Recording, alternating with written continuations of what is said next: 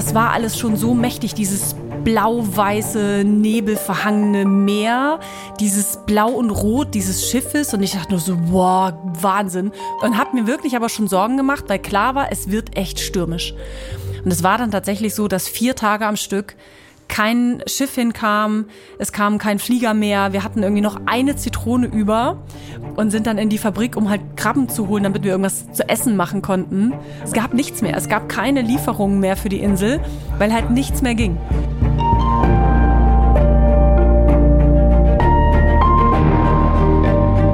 Helden der Meere. Der Blue Awareness Podcast mit Christian Weigand. Hallo und herzlich willkommen zu dieser Episode von Helden der Meere. Stell dir vor, du reist ans Meer. Begleitet wirst du von einem Kamerateam. Denn deine Aufgabe ist es, eine Reportage übers Meer zu drehen. Damit diese sehenswert wird, musst du natürlich ganz besondere Orte besuchen spannende Persönlichkeiten treffen und Geschichten erleben, ja, die selbst nacherzählt noch richtig spannend sind. Das klingt doch nach dem Traumjob, oder? Christine Recke macht genau diesen Job. Sie ist TV-Moderatorin und unter anderem bekannt aus dem NDR Ostsee-Report. Seit über zehn Jahren reist sie entlang der Ostsee und teilweise sogar auch entlang der Nordsee, um für dieses Format Geschichten vom Meer einzusammeln. Sie wird uns heute mitnehmen auf genau diese Drehs. Und während es draußen gerade noch mal spätsommerlich warm wird, wird es in dieser Folge eher kalt. Denn Christine mag besonders den kalten Norden gerne. Wir landen auf kleinen, abgeschlagenen Inseln, wo wir in tosenden Sturm festgehalten werden. Wir begleiten einen Postboten, der seine Pakete nicht mit dem Auto, sondern mit dem Eisbrecher wegbringt. Und wir sprechen natürlich darüber, wie der Klimawandel diesen kalten Norden gefährdet. Freut euch darauf zu erfahren, warum Christine zu einer leidenschaftlichen Eisbaderin geworden ist. Und natürlich können wir beide als Moderatoren es uns nicht verkneifen, auch über unseren Job zu sprechen. Und als Moderatorin hat Christine wirklich viel erlebt. Nicht nur vor der Kamera, sondern auch auf den Bühnen. Denn sie steht bei den ganz großen Anlässen auf den ganz großen Bühnen, wenn es um das Thema Meer geht. Aber eine Sache, die hat sie noch nicht gemacht. Podcasts. Und deswegen freue ich mich, dass sie sich in dieser Folge zum allerersten Mal auf das Podcast-Format eingelassen hat. Wir haben uns bei Christine zu Hause getroffen und ihr ganzer Zoo war mit dabei. So nennt sie liebevoll ihre Haustiere. Also vielleicht werdet ihr zwischendurch die ein oder andere Tatze auf dem Boden hören. Ich muss außerdem noch eine kleine Triggerwarnung geben. Denn in der Kategorie Am Abgrund der Meere erzählt Christine von einem ukrainischen Viehmarkt, auf dem sie Zeuge von Tierquälerei wurde. Wenn ihr das nicht hören möchtet, dann könnt ihr, sobald das Thema darauf fällt, fünf Minuten vorspulen und dann solltet ihr auf jeden Fall an dieser Stelle vorbeigekommen sein. Und eine ganz kurze Sache habe ich noch. Bevor es jetzt losgeht, möchte ich eine kleine Hausmitteilung machen. Und zwar geht es um das Buch Ein Leben für den Ozean, was ja viele von euch gelesen haben. So viele, dass wir mittlerweile über eine zweite Auflage nachdenken. Und die wird sehr wahrscheinlich kommen. Wir sind jetzt gerade schon dabei zu überlegen, was können wir denn in einer zweiten Auflage noch verbessern. Und deswegen auch unsere Bitte an euch, falls ihr es gelesen habt und euch sind irgendwelche Unstimmigkeiten aufgefallen, kleine Rechtschreibfehler oder ähnliches, dann sagt uns doch gerne Bescheid.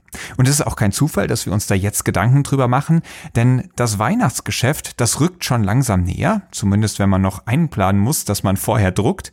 Und wir haben schon ganz oft die Rückmeldung bekommen, dass ein Leben für den Ozean ja ein super Geschenk wäre. Durch die ganzen Bilder und hervorgehobenen Zitate scheint es auch Menschen, die nicht die absoluten Leseratten sind, irgendwie in dieses Buch und in die Geschichten reinzuziehen. Und deswegen kann man es wohl sehr gut verschenken.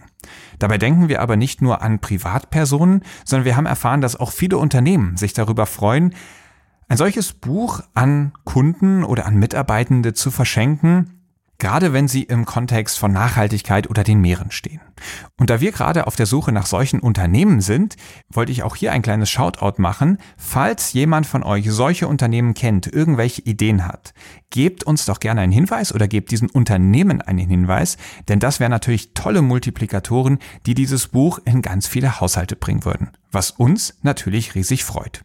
Also, falls ihr Hinweise habt, was wir verbessern können oder aber Unternehmen kennt, die dafür in Frage kämen, schickt mir doch gerne eine E-Mail an chris at blue-awareness.com.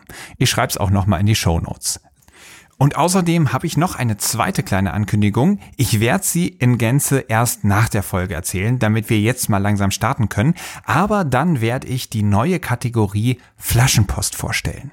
Und das wird eine Möglichkeit sein, wie auch ihr von zu Hause aus Teil dieses Podcasts werden könnt. Wenn euch das interessiert, bleibt nach der Folge noch dran, dann erkläre ich es genauer. So, und jetzt viel Spaß mit Christine Recke.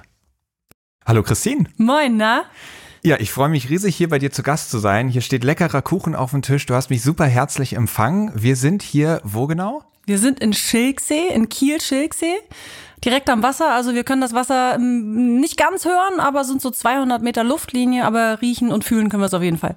Auf jeden Fall, auf dem Weg hierher bin ich schon dran vorbeigelaufen und habe gedacht, ah, da würde ich gern hin. Aber natürlich noch viel lieber erstmal hierher, um mit dir dieses Gespräch aufzunehmen. Und ich erinnere mich noch, als wir uns kennengelernt haben, das war dieses Jahr im Januar, mhm. also Januar 2023 auf der Boot. Mhm. Und du hast da auf der großen Bühne bei dem Wasserbecken, wo die ganzen Surfer und Wingfoiler waren ja gerade im Wasser, du hast das moderiert. Genau. Und dann habe ich mich mit ihm unterhalten. Du kamst dazu, kanntest die Person, der hat uns vorgestellt und die beeindruckende Liste an Sachen, die du alles machst und moderierst und so weiter und so fort. Und dann sagt er, ja, und Chris, der macht den Helden der Meere Podcast. Und du hast dann offenbart dass gesagt hast, okay, also Podcast ist überhaupt nicht meine Welt. ja. und, und, jetzt sitzt du hier. Und jetzt sitze ich hier. es ist tatsächlich das erste Mal, dass ich involviert bin in einem Podcast. Ja. Und äh, ja, das stimmt. Ich bin kein, kein Podcast-Hörer. Ich habe das irgendwie nie angefangen stolper jetzt so langsam über den einen oder anderen und deinen äh, kenne ich eben jetzt auch dadurch, dass wir uns kennengelernt haben. Sonst würde ich das auch nicht wissen, weil ich einfach ich sage immer, meine Birne ist oft so voll, dass da kein Platz mehr ist für, für viele andere Sachen. Ich gucke auch extrem wenig Fernsehen, ich lese mehr, ja. weil ich das anders auch steuern kann. Ich bin einfach ein visueller Typ. Ähm, und ja, ich weiß nicht, also Podcasts bin ich irgendwie noch nicht so richtig hängen geblieben. Aber es soll sehr gute geben, habe ich gehört. sehr schön. Ja, vor allem vielen Dank, dass du dich trotzdem darauf eingelassen hast. Ja, total. Und äh, ich hoffe, dass du am Ende des Gesprächs sagen wirst, Mensch, also aktiv involviert sein, Podcast großartig. So oder so, ich meine, das, was du machst, äh, wir sind ja sehr ähnlich in dem, was wir machen. Ja. Deine Helden der Meere sind ja fast auch meine Helden der Meere. Das ist ja irgendwie. Äh, oder äh, andersrum. Schon, oder genau. andersrum, ja. Das war ja auch eine schöne Sache, die uns so relativ schnell auch so verbunden hat, hatte ich das Gefühl. Ja. Ähm, und deswegen ist das einfach eine, eine klasse Sache, die du machst, weil nur so werden die Helden der Meere ja auch bekannt und du machst es halt via Podcast. Ich mache das vielleicht auch, ich, das, ich war ja auch nie beim Radio. Ja. Ich habe für die Zeitung geschrieben, ich habe Fernsehen gemacht, das ist eigentlich so mein Hauptmetier, ich mache Events, aber ich habe nie Radio gemacht. Unter anderem auch, weil ich das Teamwork so schätze, wenn ich ähm, irgendwo draußen unterwegs mhm. bin, Filme produziere oder bei Events bin und so weiter. Und Radio war das früher ja auch immer ganz toll. Die haben immer so ihr eigenes Ding gemacht, waren alleine unterwegs mit ihrem Mikro. Und ich liebe es einfach, mich kreativ auszutauschen. Ja. Äh, und dass jeder so seine Gewerke, die er gelernt hat, dann einbringt in so ein Endprodukt. Und vielleicht ist das auch ein Grund, wieso Podcasts so lange so an mir vorbeigegangen sind. Und ich bin auch jemand, ich kenne mich null mit Technik aus. Für mich Technik der Horror. Ich kann es einfach nicht. Okay. Und ich glaube, das ist auch so ein Punkt. Ja, verstehe. Aber lustig. Ganz viel, was du jetzt gerade gesagt hast, habe ich genau andersrum schon im Kopf, um es dir zu sagen. Äh, und ja, tatsächlich bin ich da jetzt scheinbar in dieser Podcast-Welt gelandet, die sich bei weitem nicht so cool anhört wie deine Teamwork, Fernseh, Reisen. glaube ich. ich freue mich auf jeden Fall trotzdem immer riesig drüber, wenn ich Helden und Heldinnen der Meere kennenlernen kann, so wie dich heute. Und wir starten traditionell mit der ersten Kategorie, dem Meeresrauschen, und lassen uns von dir mit ans Meer nehmen. Meeresrauschen.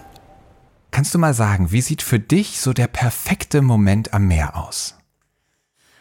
Mein perfekter Moment am Meer ist eigentlich wenn gar nichts los ist. Wenn du so, so Ententeichwasser hast, wenn das so ruhig ist dort, mhm. bestenfalls wie bei mir vor der Haustür manchmal morgens, kein Mensch weit und breit. Und dann diese extreme Ruhe. Und dann gehe ich da runter. Ich bin ja jeden Morgen mit dem Hund sowieso am Strand und gehe ja auch 365 Tage im Jahr, wenn ich kann, ins Wasser. Mhm. Zwing mich dazu ja aber nie, sondern gehe mal einfach los morgens. Und das sind so Momente, wo ich wirklich das Gefühl habe, das Meer lädt mich ein. Je aufgewühlter ein Meer ist, desto mehr überträgt sich das auch auf mich. Hm. Und dann werde ich auch unruhiger. Der Hund bellt wie bekloppt und lässt mich dann noch gar nicht ins Wasser. Und ich habe dann auch Angst. Ich habe mit zwölf bin ich mal wirklich in Atlantikwellen ähm, fast ersoffen, sage ich immer. Wirklich, ähm, also wirklich gefühlt in, in oder? Miami. Nee, das war schon richtig doof. Also ich habe mit meinem Papa gespielt in den Wellen und irgendwann hatte ich nur noch seinen kleinen Finger in der Hand. Und das ist für mich ein sehr prägendes äh, Erlebnis gewesen in der Welle. Und ich habe ja nachher trotzdem Windsurfen gelernt und Wellenreiten und ähm, aber als es mit dem Wellenreiten noch stärker wurde, ich bin ganz viel nur mit Neopren ins Wasser gegangen, so wenig Mhm. wie möglich um mich rum, weil ich immer noch so eine Urangst äh, abgespeichert hatte irgendwie. Und deswegen ist für mich das Meer je ruhiger, desto wow. Dann, dann, dann hat man das Gefühl, diese Weite spürt man mehr. Du kannst viel besser auf den Grund gucken, weil die Oberfläche sich nicht so bricht. Ne? Du, wenn die Ostsee hier so klar ist, gerade wenn sie kalt ist, dann, dann hast du manchmal eine Sicht einfach nur, wenn du am, am, am Strand stehst. Und das finde ich total beeindruckend. Ja, die Ostsee wird ja, also ich habe die Ostsee ganz, ganz lange unterschätzt. Man kennt sie ja häufig wirklich so aus diesem ausgewühlten Zustand, eher braun-grau das Wasser. Und jetzt, als wir für das Buch Geschichten gesammelt haben und da ja auch tolle Drohnenaufnahmen bekommen haben, hier tatsächlich nicht aus Kiel, sondern aus der Flensburger Förde, das ist ein türkises Wasser, glasklar. Das sieht wirklich aus, wo du denkst, also vom Wasser sieht's aus wie Karibik, nur dass daneben Rapsfelder stehen. Es kann wirklich brutal schön sein hier. Total. Ja. Das ist wirklich, kommt drauf an, wo du bist, ne? Und das ist, finde ich, auch das Schöne und das Spannende an der Ostsee. Ich finde immer diesen Begriff dieser überschwemmten Wiese so geil, weil es ist ja nicht viel mehr, wenn man das im Weltmeervergleich sieht. Du hast aber so viel unterschiedliche Küstenabschnitte, Strandabschnitte. Jeder Strand sieht hier innerhalb von ein paar Kilometern anders aus, mit ein bisschen Steilküste. Äh, dann hast du alles voll Steine. Dann hast du wirklich Sand und, und jedes, jeder Strandabschnitt macht einen anderen Eindruck.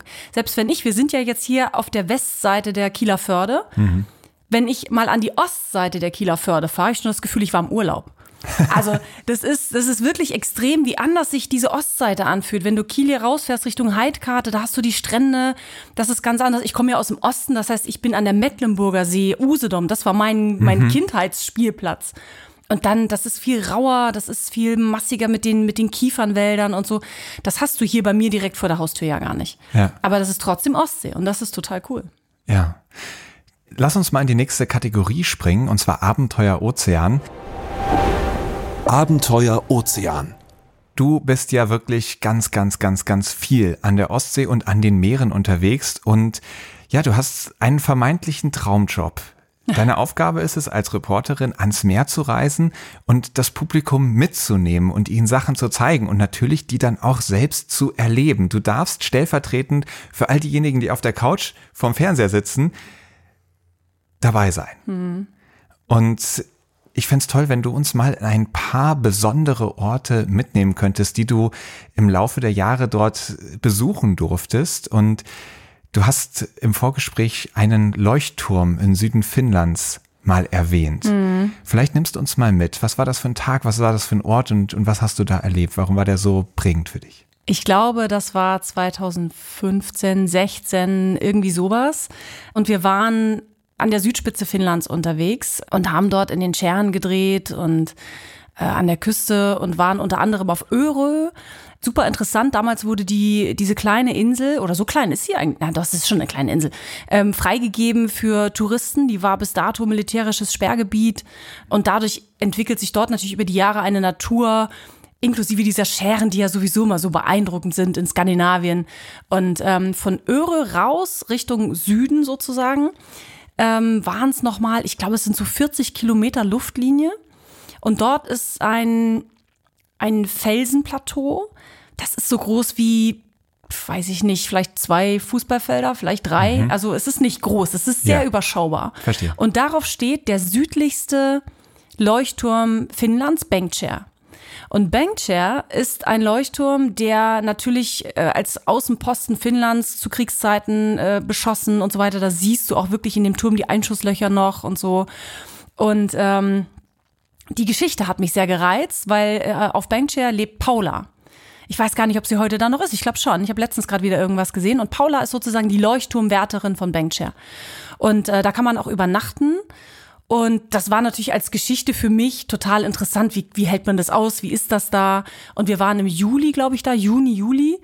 Und wir hatten tatsächlich Probleme, da hinzukommen, weil es einfach, wie es dann halt gerne mal so ist unterwegs, es war super stürmisch, es war viel zu wellig Und man kommt dann nur mit so Taxi-Shuttles raus und die Taxi-Shuttles sind halt so Miniboote. Mhm. Und ähm, dann irgendwann hat er aber gesagt, komm, das, das passt schon. Also Touristen würde er jetzt vielleicht nicht mehr fahren, aber wir kriegen das schon hin. Und dann weiß ich noch, sind wir da wirklich, ich weiß nicht mehr, wie lange wir gefahren sind, in diesem kleinen Boot da mit unserem ganzen Equipment da nach Bengtschär raus für einen Tag. Also wir waren ja wirklich nur 24 Stunden da. Wie weit draußen ist das? Ich glaube, es ist so 40 Kilometer von der Küste. Also du oh, siehst wow. von da aus kein Land mehr. Ach krass. Und ähm, dann sind wir dahin und ähm, ja, Paula einfach so herzlich. Die hatte so eine so eine blau-weiße Schürze an, also ein weißes Shirt, so eine Bluse, blaue Schürze. Es gab die beste Fischsuppe, die ich je gegessen habe.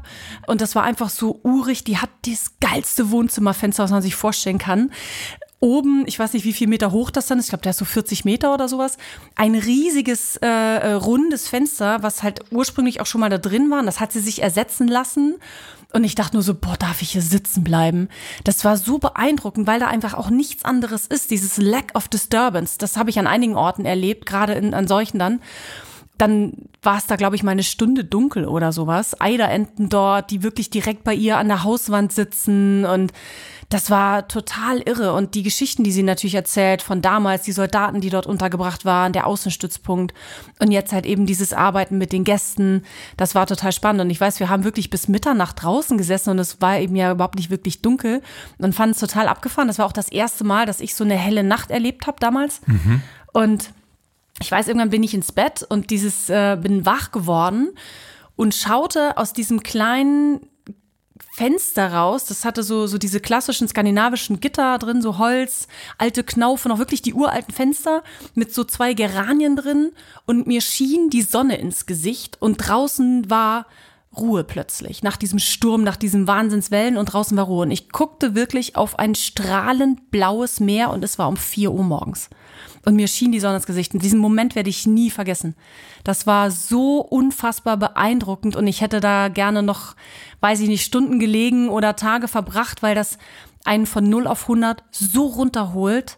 Mhm. Ähm, es ist dann manchmal ein bisschen schade, wenn du sagst, es ist ein Traumjob, aber es ist eben immer noch ein Job, wenn man da ist. Ich kann inzwischen besser solche Momente wirklich aufsaugen und mir die Momente auch nehmen. Aber irgendwie denkst du dann doch nach paar Minuten schon wieder über den nächsten, das nächste Interview nach, den nächsten Set. Wo musst du jetzt hin? Wie spät müssen wir noch mal los? Schaffen wir es noch zu frühstücken? Weißt du so. Mhm. Und schon bist du aus diesem Moment wieder raus. Aber ich erinnere mich, ich habe sofort dieses Bild vor Augen und es war unfassbar beeindruckend.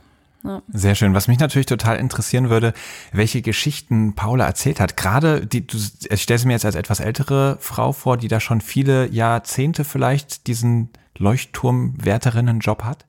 Mhm, ich glaube, Paula war so um die 50 geschätzt. Oh Gott, ich mag jetzt nichts okay. Falsches sagen, aber irgendwie so. Ja. Ähm, und ich kann mich, das ist jetzt schon so lange her, ich habe sie sofort vor Augen mit ihren langen Haaren.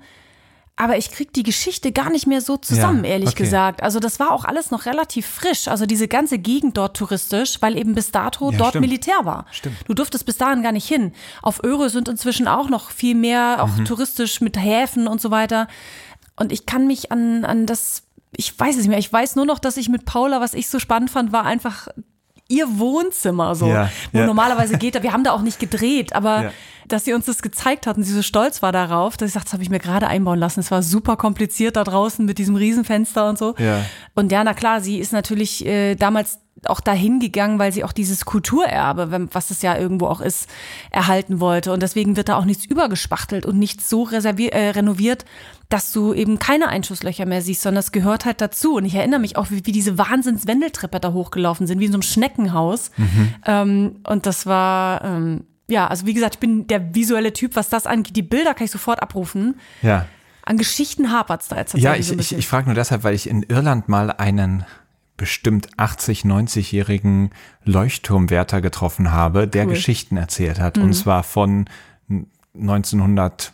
1930, 40 oder ja. sowas, als er als junger Mann dahin kam und in diesem Leuchtturm Boah. gesessen hat und äh, in der Zeit natürlich wahnsinnige Stürme erlebt hat, wo also wirklich 10, hm. 20 Meter hohe Wellen, weiß nicht, wie hoch sie dann da wurden, die Fenster eingeschlagen haben und, und, und so ähnliches Geschichten, wo du wirklich sagst, krass, und du bist halt wirklich hm. ja auf diesem Leuchtturm dann ausgesetzt Total. draußen dem Meer und äh, hältst da die Stellung für all die Schiffe, die vielleicht noch irgendwo unterwegs sind. Das fand ich schon sehr, sehr beeindruckend. Deswegen dachte ich, vielleicht hast mhm. du da mhm. noch ähm, Ähnliches von Paula zu erzählen. Aber du hast ja noch so viele weitere Geschichten, unter anderem auch welche, die dir selbst passiert sind. Und du hast vorhin schon angedeutet, beim Dreh ist es dann manchmal so, auf einmal stürmt es und dann kommt ja, alles anders oh, als gedacht. Ja, ja. Und da erinnere ich mich, dass du mal erwähnt hast, dass du auch in Nordnorwegen auf einer Insel gestrandet bist durch einen Sturm. ja, das stimmt.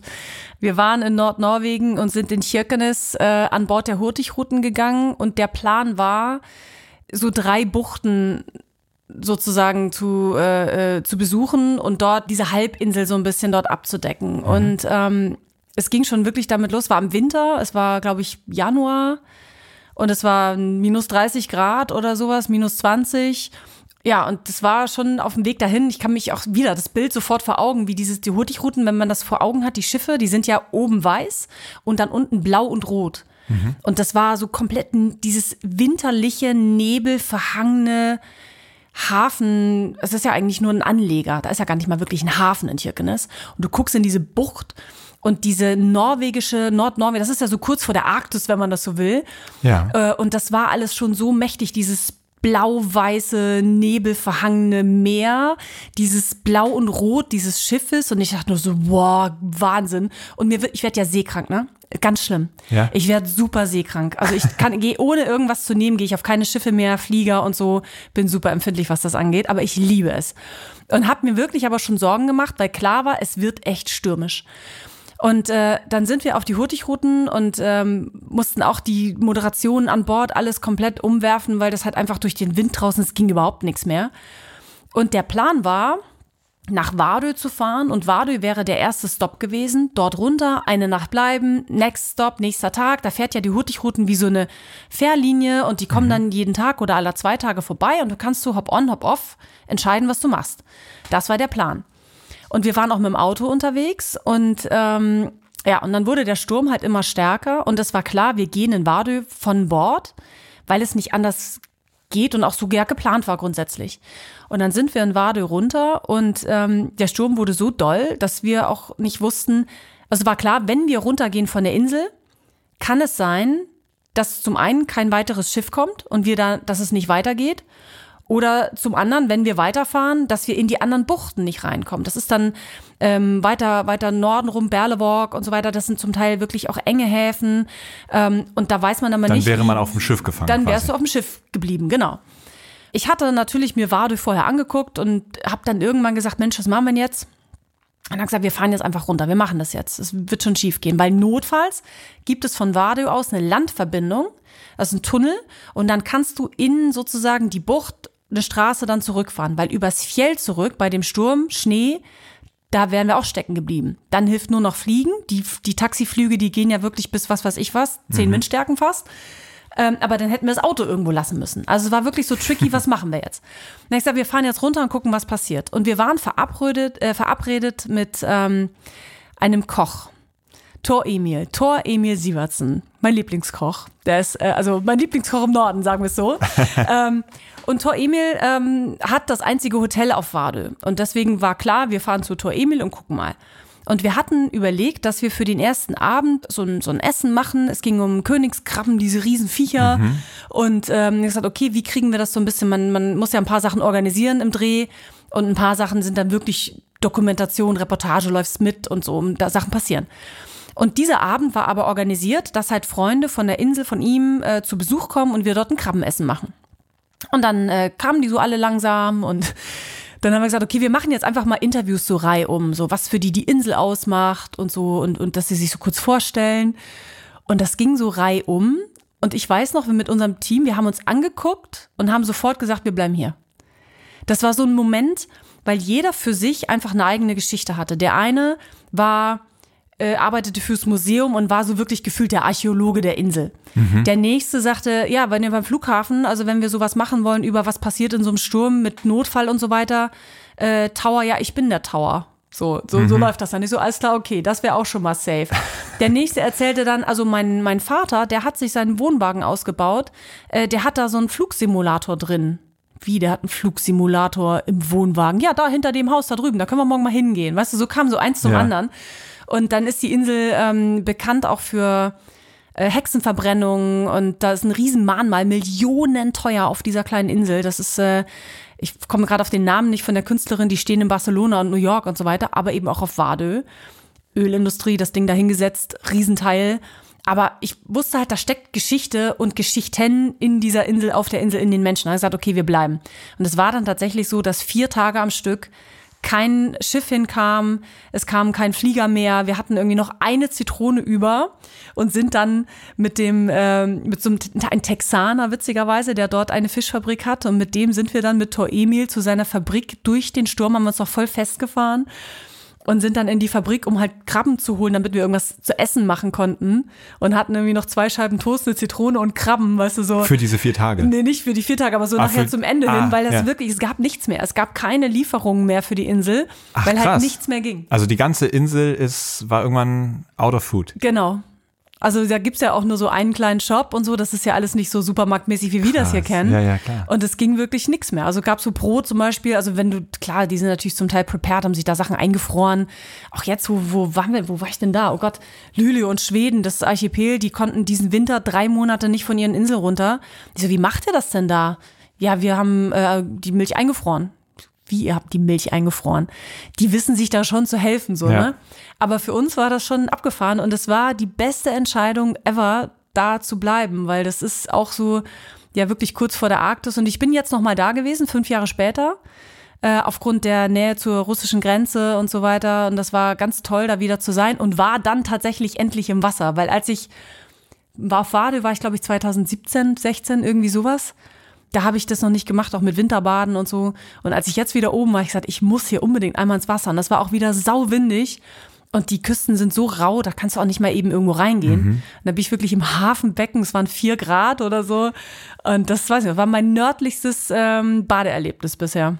Ja, das ist, äh, ist, ist sehr, sehr spannend, wie das da überhaupt funktioniert in diesen abgelegenen Regionen. Und das hast du auch herausgefunden, als du mal einen Eisbrecher-Postboten begleitet hast. Ja, genau. Ähm, weil das ist so witzig, ne? Wir, du sagst ja so, ich bin ja gar kein Held der Meere. Ich, ich treffe ja auch nur so eine Leute. Naja, jemand, der ne? all So. diese Geschichten einer so breiten Masse präsentiert, geht für mich auf jeden Fall als Heldin durch. Okay, süß, ja, das fühlt sich gut an. ähm, genau, na, wir waren auf den Orland-Inseln. Ähm, und wer das jetzt nicht weiß von der Geografie, die liegen ja wirklich mitten in der Ostsee zwischen Schweden und Finnland. Sie sind schwedisch und das wird finnisch gesprochen, glaube Okay. ich. Ich- Gottes Willen, man müsste es nochmal googeln, aber es ist auf jeden Fall so dieser Mix, die liegen genau dazwischen. Und es gibt so ähm, eine Hauptinsel, Mariaham, da ist auch, äh, sind auch so Kreuzfahrerstop und so weiter. Und ich bin ja aber so ein Typ, ich will ja da nicht in die Hauptstadt. So, ich will ja irgendwo anders hin und auch so Outpost-mäßig. Und suche dann natürlich eben auch nach Menschen, die dort so Special Jobs machen und habe dort eben den letzten Postboten der Orlandinseln gefunden, der eben mit dem Boot die Post liefert. Und das war wieder so eine Situation. Zum einen sind wir am Flughafen gestrandet und kamen erstmal eine Nacht lang, also wir mussten einen Tag zwischenparken in Helsinki, weil wir nicht hinkamen, weil es wieder zu windig und stürmisch und Eis, Regen, Schnee, Klingt alles. das jetzt gerade nur so oder ist, ist, ist jede Reise eine Katastrophe? Aber es ist passieren schon spannende Sachen, ja. Und das war so einer. Und dann kamen wir wirklich morgens dort dann im Endeffekt an, saufrüher Flieger und wir sind nur ins Hotel, haben geduscht und dann mussten wir auch schon weiter und sind dann äh, nach, äh, nach Schöka. Und diese Insel ist so, wenn man die Orlandinseln Richtung Süden wieder fährt, Richtung Finnland, dann auch so eine der letzten Stops für größere Fähren, die sich da auch bewegen. Dort lebt Markus und Markus lebt auf Kierkegaardsö, der Kirchengarteninsel. Kannst dir nicht vorstellen, wie lange ich gebraucht habe, dieses Wort zu üben. Aber es sitzt noch. Kierkegaardsö. Und äh, der lebt da schon ewig und ähm, was heißt ewig? So alt ist der, glaube ich. Ich glaube, der war auch so Mitte 40 oder sowas, Ende 40. Gott, will man nichts, ne, keinen reinreiten. ähm, und der ist halt dafür zuständig, die Post äh, zu liefern auf diese kleinen Inselchen, wo ja nicht viele Residents das ganze Jahr leben. Und das waren, ich glaube, ich erinnere mich, es waren vielleicht zehn Leute auf diesen ganzen Inseln, die wirklich dann auch, ähm, also wirklich das ganze Jahr dort sind. Die meisten haben da halt Sommerhäuser und so weiter, dann ist es auch voller und im Winter sind da nicht viele. Das war auch so ein Dreh in der Planung, zu sagen, okay, wir treffen ihn und er sagte, ähm, er hat halt einen Eisbrecher, hat er sich irgendwann mal gekauft, hat den schon 20 Jahre da liegen, hat ihn noch nie gebraucht. Und als wir kamen, war es halt so krass zugefroren alles, dass noch nicht mal klar war, ob er es mit seinem kleinen Eisbrecher zu, nach Schirka schafft, wo wir dann natürlich mit der Fähre angekommen sind. Das heißt, die großen Fähren haben dann zwischen diesen kleinen Inseln die Fahrrinnen und die werden auch eisfrei gehalten. Aber der Rest ist ja dann wieder zugefroren nach links und rechts. Und er sagte, theoretisch hole ich euch morgen ab, aber im Grunde sehen wir es erst morgen früh, ob es geht. So. Und dann weißt du, okay, du bist nur eine Woche hier, was machst du, wenn das nicht klappt und so weiter. Und dann äh, rief er aber morgens an, sagt, ich komme, es passt schon. Und dann kam der da mit diesem Eisbrecher und ähm, dann sind wir aufgestiegen morgens und wir sind den ganzen Tag mit ihm unterwegs gewesen. Und das war so beeindruckend, wenn du alleine mit diesem Schiff durch diese Eisschollen, da ist ja doch, doch Bewegung drin, wenn du da so durchratterst, das macht ja auch diese abgefahrenen Geräusche, dieses Stahl gegen dieses Eis. Und es war dann aber auch nicht mehr stürmisch, sondern es war ruhig und alles so gefroren. Wir haben gesagt, so tausende Inselchen gefroren im Meer. Und, und so, so war das auch. Und dann sind wir halt äh, zu einem, dann kam so Opi übers Eis gelaufen, der kommt dann wirklich äh, zu dem Schiff hin und holt sich die Zeitung und dann schnacken die da kurz und dann sind wir weitergefahren, dann hat er noch ein Paket geliefert und ein anderes Paket mitgenommen zu einer Frau, die macht Kerzenleuchter. So macht sie da in Heimarbeit. Die sehen aus ähm, wie so diese, diese jüdische Form von Kerzenleuchter, so, so mhm. fünf Arm oder so sind es, glaube ich. Mhm. Und die produziert sie auf dieser Insel selber. Die werden nach Finnland und Schweden und weiß ich nicht wo verkauft. Die entstehen halt dort auf so einer Mini-Insel. Wusste ich vorher nicht, sondern ja. gesagt, wir müssen ein Paket holen. Was machten die da? Ja, die macht Kerzen. Was machten die für Kerzen? Weißt du, so sind ja, so Geschichten entstanden. Ja, Wahnsinn. Und dann waren wir den ganzen Tag da mit ihm unterwegs, am Ende auch noch mit dem Hoovercraft, weil die Ecken, wo es halt nicht so dick gefroren ist, da kann er mit dem Eisbrecher nicht so richtig fahren, wenn es dann auch vor allen Dingen flach ist. Da muss er den Hoover nehmen. Und das ist dann wieder ein ganz anderes Gefühl, da zu fahren, das rumpelt und ah, das ist, äh, und das war, war, ich glaube, wir haben an dem Tag, ich weiß nicht, gefühlte 15 Minuten oder sowas locker dann fertig produziert an einem Tag, wo du sagst, normal schaffst du so fünf pro Tag. Ja. Und wir hätten noch drehen können und das war so spannend. Und das Abgefahrenste war eigentlich nachher die Rücktour, weil immer noch alles gefroren war. Und wir mussten dann wieder, Markus hat uns abgeholt und wir mussten dann mit dem Eisbrecher zur Fahrrinne und dann auf eine fahrende Fähre wechseln, mitten auf dem Meer, mit dem Equipment. Also von dem kleinen Eisbrecher durch so eine Seitentür in der Fähre. Wahnsinn. Das war unfassbar. Also es gibt irgendwie Bilder von oben, wie du das kleine Schiff von Markus da unten noch siehst, dieser Größenvergleich alleine. Ja. Und dann wirklich so, gib mir deine Hand, okay, und jetzt und los. Ich meine, die, die können das alle, ne? Aber wir so, okay, könnte sicher, dass wir jetzt hier die Kiste rüberreichen können und so, weißt du? Ähm, ja, das war, das war echt cool und ähm, auch wieder beeindruckend. Auch solche Geschichten, dann Menschen getroffen, die ähm, sie kam aus Helsinki, glaube ich. Er war in Paris Banker. Sie hat war Sozialpädagogin, glaube ich. Ihre Jobs geschmissen, dahin gegangen und haben erst sind Taxi gefahren und irgendwann hat einer gesagt, ja hier die Bäckerei, das gibt einer auf. Das äh, traditionelle Brot der Inseln wollte das machen. wir haben keine Ahnung von Backen und so. Und ja, okay, machen wir. Und jetzt verkaufen die dieses Brot, dieses Traditionsbrot halt unter anderem auf die Fähren und aufs Festland und produzieren das da wieder. Und das ist, das sind so Geschichten, das sind für mich echt Helden, die einfach irgendwann sich trauen, alles zu schmeißen und wirklich neu zu starten, manchmal mit Dingen, von denen sie eigentlich gar keine Ahnung haben, aber die machen das mit einer Leidenschaft und du weißt ja, wie es manchmal so, so ein Job auch anstrengend sein kann und dann bist du manchmal so müde, weil du ewig lange unterwegs warst oder hast zig Sachen im Kopf. Aber wenn du da bist und diese Menschen dich so abholen, mit ihrer Begeisterung und der Leidenschaft für das, was sie tun. Das gibt so eine Motivation, die man mit nach Hause nimmt. Und wenn es dann auch noch ums Meer geht, wenn wir Meereswissenschaftler treffen oder sowas, ne, das ist irre. Also das, das gibt immer ein total gutes Gefühl. Und das will ich natürlich dann auch mit nach Hause bringen und will das erzählen, ist klar. Ja klar, ja klar, man merkt das, sieht, also ich sehe das Funkeln in deinen Augen. Ich glaube, alle zu Hause oder wo ihr es jetzt gerade hört, ihr werdet es raushören, das Funkeln und diese Begeisterung. Werbung. Es gibt viele atemberaubende Geschichten aus den Ozeanen zu erzählen. Mit Worten und mit Bildern. Vielleicht hast du ja auch schon mal darüber nachgedacht, eine Kamera mit ins Wasser zu nehmen, um deine Erlebnisse so festzuhalten, dass sie dich und andere begeistern. Dabei stellt das Element Wasser Fotografinnen vor ganz spezielle Herausforderungen. Und es geht wirklich nicht nur darum, die Kamera wasserdicht zu verpacken, viel wichtiger ist es, die Besonderheiten der Unterwasserfotografie zu verstehen und sich selbst sowie die Ausrüstung darauf einzustellen. Und genau deshalb gibt es Pan Ocean Photo, das Haus der Unterwasserfotografie.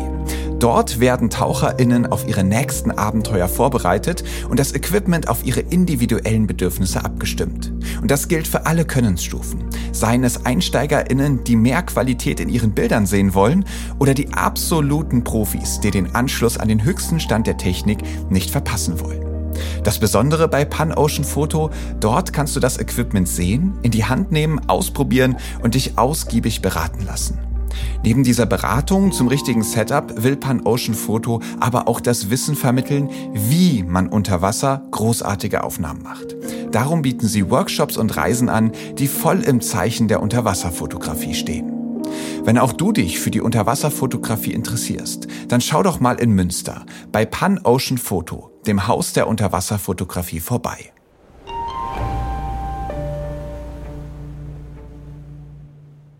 Und eine Sache, die dich auch total begeistert hat, ist das Eisbaden. Ja. Wie kam es denn dazu?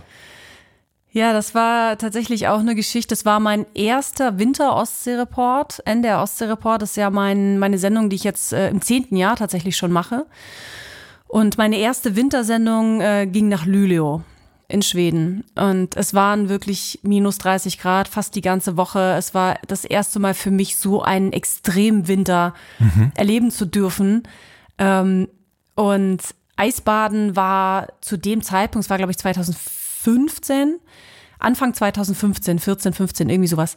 Zu dem Zeitpunkt war Eisbaden, ja, das haben da oben so ein, zwei gemacht, mehr noch die Finnen als die Schweden. Äh, und in Skellefteå, das ist so circa 100 Kilometer südlich von Luleå, das waren die einzigen, die bis dato Eisbaden auch so touristisch angeboten haben, so wirklich Kurse und so mhm. weiter. Und ähm, wir machen ja in unserer Sendung, äh, stellen ja Gebiete vor, äh, Menschen vor, aber immer wieder auch mit dem Hinweis, so, was kannst du halt auch als, als Besucher machen, als ähm, Gast, als Reisender, wie auch immer. Und so haben wir gedacht, okay, wo kann ich das irgendwie dann noch ausprobieren? Hab das irgendwo gelesen. Und äh, dann sind wir da hingefahren. Und es war minus 26 Grad, kalt. Und ich weiß noch, wir kamen da an, es war duster.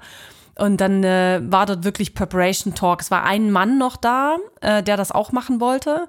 Und äh, dann wurden wir da wirklich vorbereitet mit, äh, worauf musst du achten? Wie ist das mit der Atmung? Und ich sehe auch den, das ist ein Finne, der das dort äh, gemacht hat, der ist bis heute da äh, der sagte das, gehst du rein und dann kannst du nicht atmen. Das kennt ja jeder, wenn, mhm. wenn man so kaltes Wasser geht. Und er sagte, und da musst du drüber atmen und alles total erklärt und so Krankenschwestern da und so, alles safe. Und dann sollten wir uns warm machen und dann haben wir das eben immer so gedreht und dann sage ich zu meinem Team, okay, ich ziehe mich jetzt um. Und mein Kamerateam guckt mich an und sagt, wie du willst das jetzt machen? Ach so, die so, dachten, du tust jetzt erstmal so. Die ein. dachten, ich drehe jetzt halt nur so mit und dann geht der Typ da rein und ich mache alles andere erstmal mit und gut, ne? Und, und ich so, ja klar mache ich das jetzt, wofür bin ich denn hier? Ich so, nicht dein Ernst, ne? Und ich so, ja doch, klar, ich gehe da jetzt rein. Geil. Und dieses Ich gehe da jetzt rein war, du stapfst auf so einem Schneepfad, da waren so ein paar Fackeln äh, aufs Eis gesteckt, zu einem Eisloch, was sie da reinge, was sie da rein äh, ins Eis gehackt hatten. Und dann hatten sie so eine kleine Leiter reingehängt und da standen eben so ein paar Leute, auch dass das eben wirklich sicher ist, so. Ja, und dann hieß es so, dann, dann jetzt mal da rein. Und ich weiß noch, ich bin da reingegangen und hatte tatsächlich eben Schnappatmung. Ich glaube, ich war zehn Sekunden im Wasser. Viel zu kurz. Aber ich habe es gemacht und ich fand es unglaublich beeindruckend. Raus aus dem Wasser, Abmoderation so. Das war das Ende der Sendung. Und das war für mich erstmal mein Eisbadeerlebnis. Der Kameramann nennt mich bis heute Eisrecke.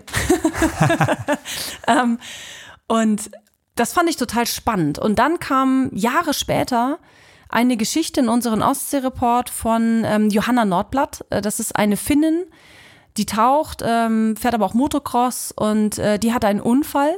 Und durch diesen Unfall hatte sie extreme Nervenschmerzen und so weiter. Und ähm, dann haben Ärzte ihr halt geraten, äh, Eiswassertherapie zu machen. Und so hat sie eben über das Tauchen, das Apnoe-Tauchen äh, weiter fokussiert und gelernt und ähm, dieses Eiswasser einfach für sich auch medizinisch entdeckt.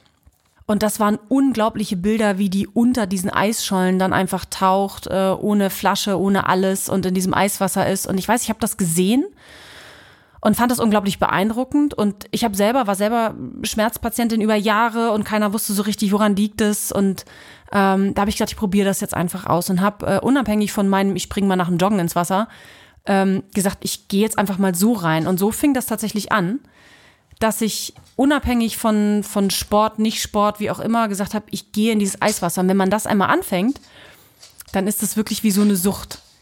Und ähm, macht sich der Hund hier gerade gemütlich. Ja, der, der steht immer, der steht immer draußen am Ufer und zeigt mir einen Vogel. Der geht nicht rein. Bis zu den Füßen und je kälter es wird, desto lieber bleibt er draußen sitzen.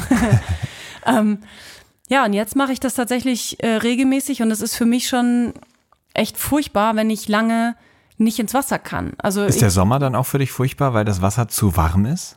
Warmes Wasser ist wirklich komisch, das stimmt. Und ich kenne ja auch so ein paar andere, die das ja machen und dann äh, schnappt man wirklich manchmal im Sommer und sagt, es hat nicht mehr den Effekt und es mhm. stimmt schon irgendwie. Ja. Kalt duschen ist für mich die Hölle. Mhm. Und jetzt, wenn es draußen warm ist und die Ostsee, ich weiß gar nicht, was wir haben gerade, 16 Grad vielleicht oder so, jetzt schon relativ kühl ist, das ist für mich schwieriger, als wenn du draußen minus 10 Grad hast. Das Wasser hat ja immer maximal null. Mhm. So, also gerade auch in Lüleo zum Beispiel bin ich auch durch so ein Eisloch da rein und aber ich kann das inzwischen gut einschätzen, sag auch immer wieder, die sagen, oh, ich will das auch mal probieren. Ich so, ja, mach das unbedingt. Das ist unglaublich, äh, fühlt sich unglaublich gut an, geh in Ruhe rein, wenn ich manche Leute beobachte auch. Äh, sag aber auch immer, wenn ihr das ausprobiert, nie alleine. Mhm. Nicht übertreiben, weil man weiß einfach nie, wie der Kreislauf und das Herz reagiert. Und deswegen, das ist schon wichtig. Und ich hatte ja aber eben den schwedischen Kurs von damals noch im Kopf und ähm, habe das dann einfach eben so auch mit diesen mit diesen Sachen im Kopf äh, ausprobiert und habe da ich schwimme ja auch wenig, also ich meditiere eher am Wasser und, mhm. und, das ist wirklich meine Auszeit und das ist total cool. Und jetzt war ich ja wieder in Schweden in Skellefteå nochmal und bin dort ja das erste Mal wirklich geschwommen und ich glaube es waren, weiß ich nicht, 20 Meter in 0 Grad kaltem Wasser im Skellefteå. Ja, und Schwimmen ja. ist nochmal was ganz anderes. Also ich Total. habe seit diesem Winter tatsächlich auch damit angefangen, ein bisschen mehr Eis zu baden. Da habe ich einige Freunde, die das gemacht haben und dann immer gesagt, ach komm, Chris, mach mal mit. Und dann mhm. habe ich mich da irgendwie auch breitschlagen lassen und ähm, habe gerade in den Zeiten, wo es mir zu Hause im Winter einfach irgendwie kalt und duster und ne, ich so am Frösteln war, und, und eigentlich eher es gerne warm und gemütlich gehabt hätte, habe ich mir gedacht, ey komm, und jetzt gehst du mal voll rein in die Kälte und es hat wirklich so, so gut getan. Mhm. Aber wenn man dann im Wasser ganz still hält, dann ist es fast so ein bisschen, als ob sich so eine, ja, so eine leicht wärmere mhm. Schicht so um Total. einen drumrum bildet. Mhm. Und wenn man sich dann aber bewegt und die ganze Zeit das frische Wasser um einen rumströmt, dann ist es nochmal so viel kälter. Ja, aber genau dieser Moment, wenn der Körper anfängt warm zu werden, gefühlt, das ist halt das, den erreichst du halt erst, wenn du wirklich mindestens bis zehn gezählt hast in diesem kalten Wasser. Ja. Ruhig atmest, wenn du darüber weg bist. Ja. Und dann kommt dieses Gefühl halt erst an. Also die Leute, die reinrennen, so beim Anbaden manchmal oder sowas oder beim ja. Abbaden, Silvesterbaden, was weiß ich, die werden dieses Gefühl nicht haben, weil das einfach nicht ankommt. Also dieses Reinrennen, wieder rausrennen, oh, ja. das ist es nicht. Aber dieses Reingehen, die Ruhe und ich manchmal, wenn ich hier morgens auch aufstehe und eigentlich denkst du, oh nee, heute ist kalt, heute ist, äh, und dann laufe ich los mit dem Hund und ich habe auch noch nie mal ein Handtuch dabei. Also ich gehe mal wirklich einfach nur los und entscheide dann, ich sag ja, das Meer lädt mich ein, entscheide dann in dem Moment, gehe ich rein oder nicht. Und was jetzt für mich so interessant ist, ist, ähm, je mehr ich lerne über das Meer, desto mehr sehe ich jetzt natürlich auch. Das heißt, mir fällt sofort auf, sind mehr Quallen da oder weniger, liegen da Seesterne oder nicht. Ach, Seegras, ah, ist Blattwechsel. Weißt du so, du, du, du siehst ja viel mehr Sachen jetzt, ähm, als, als ich das noch vor Jahren überhaupt ansatzweise gekonnt und geahnt hätte.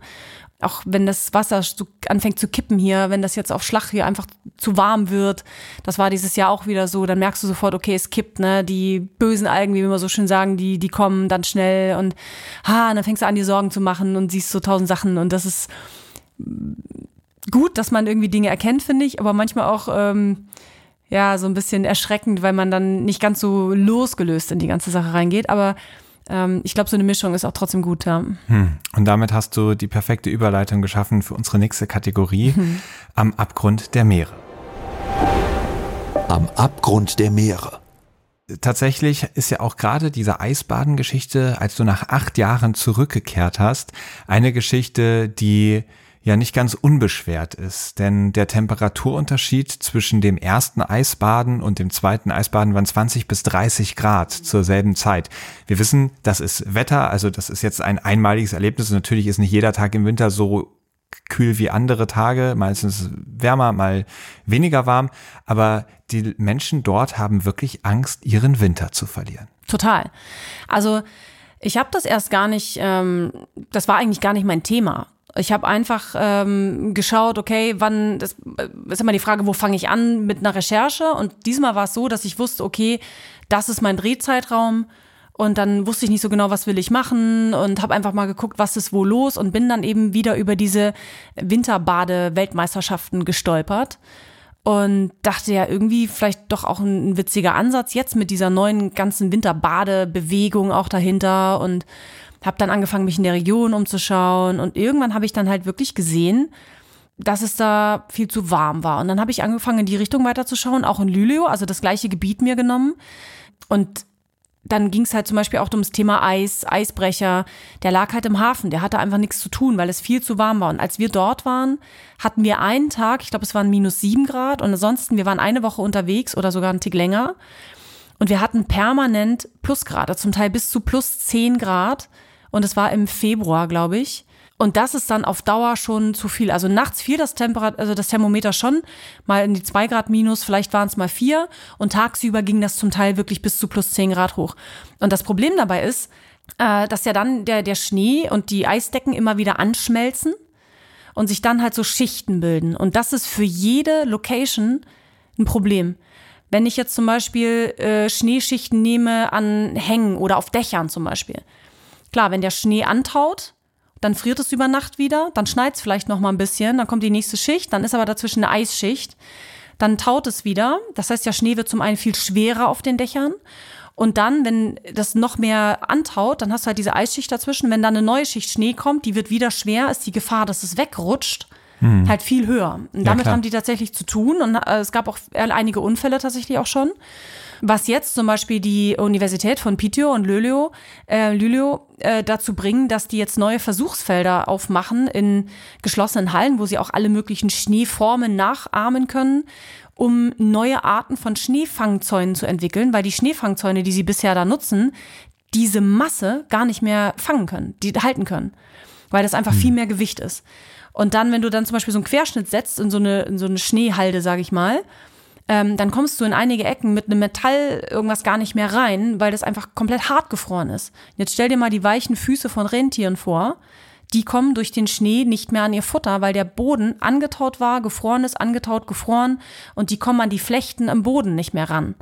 Das heißt, die hm. Rentierzüchter, die ihre Tiere natürlich draußen in den Wäldern haben, müssen halt wirklich immer dafür sorgen, dass die äh, genug Futter haben. Das heißt, viele treiben dann ihre Rentiere in abgesperrtere Bereiche, müssen zufüttern und so weiter. Das ist alles nicht so richtig im Sinne des Erfinders. Und das war sehr erschreckend zu sehen, muss ich sagen. Und das hat natürlich auch einen Effekt auf die Insulaner, die da eben sind, in den, in den Scherengärten dann vor Luleå zum Beispiel, wo es die einzigen Eisstraßen gibt äh, in ganz Schweden. Und die Eisstraßen können natürlich nur ab einer bestimmten Dicke aufgemacht werden. Und normal sind die Ende Dezember spätestens offen. Und wir waren, wie gesagt, im Februar da. Und erst dann wurden die wirklich freigegeben. Und ähm, habe ja vorhin, glaube ich, schon einmal kurz gesagt, die Insulaner hatten tatsächlich äh, letzten Herbst das Problem, dass sie drei Wochen nicht von der Insel weg konnten, weil das Eis noch nicht da war. Es ging aber auch nicht mehr mit dem Boot. Für den Hoover war die Situation auch nicht ähm, passend. Und dann sitzen die halt fest auf ihren Inseln. Und das macht natürlich, dass viel weniger Leute sich trauen, auf den Inseln zu leben. Die meisten sind EU 80 ähm, und dann wird's halt schwierig, das trauen die sich nicht mehr. Das heißt, die Notfallversorgung ist schwierig. Ähm, und obwohl die Stadt mit den Eisstraßen versucht, das zu halten, dass die dort draußen leben können und das auch wirklich ja finanziert, diese, dieses Maintenance der, der Eisstraßen, ähm, wenn das Wetter nicht mitspielt, geht's halt nicht. Und das sind so viele Faktoren. Und dann haben wir dort zum Beispiel eine Schneehalde besucht. Das ist unglaublich. Das kannst du dir nicht vorstellen. Das ist wie eine eigene, weiß ich nicht, in welcher Größe kann man das jetzt vergleichen? Wie viele, zig Fußball, vielleicht vier Fußballfelder mehr und dann, ich glaube, 30 Meter hoch bestimmt, Massen an Schnee, die halt aus der Stadt raustransportiert werden, weil es schneit ja schon relativ viel, die müssen aber aus der Stadt raus, weil wenn es taut, dann steht die ganze Stadt unter Wasser. Das heißt, es fahren permanent LKW und bringen diesen Schnee auf diese Schneehalde vor den Toren der Stadt. Ja, Schnee ist aber viel zu trocken. Das heißt, die wässern den Schnee, um ihn zu pre also pressen zu können, damit sie halt die Halde auch nach oben hin stapeln können, weil sie natürlich nicht in die Breite ewig viel Platz haben. Und dann haben wir halt auch gefragt, so, wie ist denn das jetzt äh, mit dem Einsatz? Und er sagte, ja, wir haben jetzt vielleicht 20 LKW im Einsatz. Normalerweise zu der Zeit haben wir 100 fahren. Also mhm. auch die, die Niederschlagsmengen halt ganz anders. Äh, und das war echt erschreckend. Also wenn man so den direkten Vergleich hat, auch von so einer Gegend und da schon war, das fand ich schon hart, ja. Ja, das glaube ich sofort. Und Jetzt mal einen ganz anderen Bereich. Du hast auch mal eine Jagd auf Minkwale mitbekommen. Ja, ähm, also wirklich entfernt. Aber es war das erste Mal, dass ich, äh, ich habe noch nie einen Wal live gesehen tatsächlich. Äh, das war auf äh, der Tour, als wir an der norwegisch-russischen Grenze unterwegs waren, vor zwei Jahren, glaube ich, im mhm. März. Und da sind wir mit einer neuen ähm, Line, auf das ist die gleiche Route, die die Hurtigruten fährt, Havila. Äh, die haben neue Schiffe im Einsatz, auch ein bisschen grüner als die Hurtigruten jetzt und so weiter, neue Entwicklung, bla bla. Und ähm, mit dem Schiff sind wir eben wieder nach Wade rüber, entlang der Grenze und so weiter. Und dann waren wir auf der Brücke und haben die ganze Zeit russischen Funk gehört auch und haben natürlich da auch mit den Kapitänen gesprochen, ob die das merken, hier auch an Bord, auf der Route und so weiter. Und er sagte, nee, das sind die Fischer äh, und sagt, es ist eben gerade Minkwaljagd. Der hat eben erklärt, dass äh, diese Boote dort auch immer jemanden an Bord haben, von der Fischereibehörde wahrscheinlich oder irgendwie eine Kontrollinstanz, äh, wie viel sie da schießen dürfen. Das wird mit Harpunen gemacht. Und das ist ja schon eine kritisierte Form der Jagd auch, diese Sprengharpunen, weil wenn sie nicht treffen, treffen sie nicht oder nur halb, ist natürlich alles doof. Die sind da aber so cool mit, weil die das einfach, das gehört bei denen einfach dazu. Die zucken da nicht mit der Wimper. Und das so von weitem zu beobachten, wie viele Boote da halt waren, die Boote von weitem zu sehen äh, und zu wissen, so, ja, schießen die da gerade jetzt zum Wal oder nicht? Dann habe ich versucht, da auch so ein bisschen zu googeln und ein bisschen zu gucken, so wie ist die Population und so weiter. Und die haben mir dann versucht zu erklären, dass die Population gut ist dort und Minkwal, das sei wohl alles okay. Und als wir auf Wadö ankamen, dann ähm, war es auch so, dass dann der, der Koch Tor Emil kam und sagt, ich habe gerade Walfleisch, möchte es mal probieren. Und ich habe mich echt schwer getan. Also ich war wirklich echt mal einen Tag lang hin und her gerissen, ob ich das möchte oder nicht. Und bin aber auch dann so, dass ich denke, die, die gehen anders damit um, die jagen anders als wir. Ich meine, wir jagen ja auch Rehe. Weiß ich nicht. Äh, versuche das dann zu verstehen und versuche mich auf diese Kultur mal einzulassen. Äh, mein Papa hat lange in Spanien gelebt. Ich war in der Ukraine auf einem Tiermarkt. Das ist alles nicht witzig, wenn man da auf unseren Standards drüber nachdenkt. Mhm. Und es ist mir echt schwer gefallen, aber ich habe tatsächlich dort dann ein Stück Walfleisch gegessen und denk so, ja, pff, weiß ich nicht, braucht man das unbedingt? Ich bräuchte es nicht. Also das war ein ganz komisches Gefühl. Also mhm. ich weiß, die würden und könnten davon leben und äh, die können da nicht mal eben 20 Kühe halten oder so. Das funktioniert da schlicht nicht. Und wenn, wie das uns damals passiert ist, die Lieferwege gestoppt sind, dann ist es vielleicht das Einzige, was sie haben. Das kann ich schon nachvollziehen. Wie nachhaltig und sinnig die Wahljagd ist dort direkt, kann ich jetzt nicht sagen, aber es hat sich ganz komisch. Es war das erste Mal, dass ich so, so eine Begegnung hatte zu diesem Thema und ich fand es irgendwie ganz, hm. ähm, ja, ziemlich auffühlend, muss ich sagen. Ja, ich kann das verstehen. Also mein, meine erste Intuition ist natürlich auch sofort, ja, ey, man kann ja wohl auch was anderes essen als einen Wal. Also ähm, ich glaube, man könnte sich ja auch einfach ohne Tier ernähren, mhm. theoretisch, machen auch einige Leute vor und theoretisch könnte man die Sachen auch ja, vielleicht nicht traditionell vor 100, 200 Jahren, aber mittlerweile könnte man diese Lebensmittel dort auch hintransportieren und lagern und einfrieren und was weiß. Also man muss es nicht mehr machen. Aber andererseits ist es halt, wie du schon sagst, ne, unsere Standards überall anders anzulegen, ja, auch diese Tradition, ähm, wir hatten da, ich hatte auch schon eine Folge mit Magdalena Schnitzer, die für Sea Shepherd auf den Färöerinseln als Aktivistin im Einsatz war, um da diese Grinderdraps, wo diese ganzen Pilotwale abgeschlachtet werden, zu stoppen. Äh, sehr dramatische Geschichten, die sie auch erzählt, wo sie einfach sagt, ey, diese Tradition, kein Mensch braucht eine Tradition, in der einfach so wundervolle Wesen abgeschlachtet werden. Und das ist dort eben anders. Also die, die jagen die ja nicht aus, aus traditionellen Gründen, weil sie dort irgendwie ein Ritual durchziehen hm. oder was auch immer dahinter steckt, sondern wenn die da jagen, dann um das Fleisch wirklich zu nutzen. Hm. Und ähm, ich habe jetzt gerade ähm, eine Recherche laufen ähm, und habe mit jemandem gesprochen, das ist so ein, so ein wirklich grönländischer Outpost. Vielleicht wird es äh, einen Dreh demnächst. Und äh, der sagte, wir können ja auch nicht mal eben Weizenfeld bestellen ist halt nicht. Und wenn wir sehen, okay, die Wale ziehen hier, dann ist hier einmal Alarm, dann, ähm, der hat es so abgefahren beschrieben, sagte, dann fahren wir hier raus mit vier bis zehn Booten und dann ist das klar eine Jagd. Aber jede Jagd ist eine Jagd. So. Es ist nicht, du kannst nicht jedes Tier aus dem Stall holen. Das, das funktioniert ja auch nicht. Und die Ställe heutzutage sind auch nicht so, wie ich mir vielleicht meinen Stall in meinem Dorf von früher vorstelle. Hm. Ähm, und er sagt aber, all das, was wir hier jagen, das bringt hier das, die Stadt und die Familien über den Winter. Wir, wir haben hier kein, kein, keine Rentiere, äh, Quatsch, keine, keine, keine Rehe oder wir können, wie gesagt, kein Weizenfeld hier bestellen und so weiter. Ähm, und das sind schon andere, ist eine andere Basis äh, dessen, als wenn wir hier sagen, wir gehen morgen in den nächsten Supermarkt. Das ist da halt einfach nicht so. Und das gibt für mich schon so ein gewisses Verständnis. Dann, wenn es wirklich gebraucht wird, egal wo ich bin, also wenn ich auch irgendwo bin, die sagen, die gehen jetzt in Elch jagen oder was weiß ich, muss ich nicht unbedingt haben, muss ich auch nicht unbedingt dabei sein, aber ich kann es nachvollziehen, wenn sie das jagen müssen, um es dann zu essen, weil sie es brauchen. Ja. Dann sage ich, okay, dann, dann ist das hier einfach so. Aber mhm. aus Spaß, da hört für mich jegliches Verständnis auf. Ja. Also das gibt's, da gab es ja gerade große Geschichten über diese Haijagd-Szenarien äh, da in Amerika. Ähm, wer den größten Hai fängt, kriegt die größten Preise. Ja. Und das ist furchtbar. Und da hört ja. für mich wirklich alles auf. Und das kann man aber, glaube ich, mit den Situationen nicht ganz vergleichen. Ja, ja, ich bin da bei dir. Ich kann, ich kann das auch nachvollziehen, diese innere Zerrissenheit, weil ja, man, man fragt sich, muss es denn wirklich sein? Diese Leute sagen, es muss sein. Und ich, vor 50, 100 Jahren würde ich sagen, ja, okay, völlig verstehe ich. Mhm. Jetzt weiß ich nicht, ob man das nicht doch auch anders machen könnte. Aber wie du schon sagst, ne, wenn man guckt, was die Leute auch hier in Deutschland, was unsere Familien, unsere Freunde, mhm. wenn ich mich da umschaue, was da alles gegessen wird mhm. und was da für Lebewesen gelitten haben, ja. ähm, dann ja, muss man sagen, verbietet es sich vielleicht auch diesen da jetzt mit dem Finger drauf zu zeigen und mhm. das schärfstens zu verurteilen. Hinterfragen ist natürlich trotzdem richtig. Total. Und ich glaube, das sollte man auch. Ähm, und dann kann man sich vielleicht für den einzelnen Fall ein Urteil erlauben.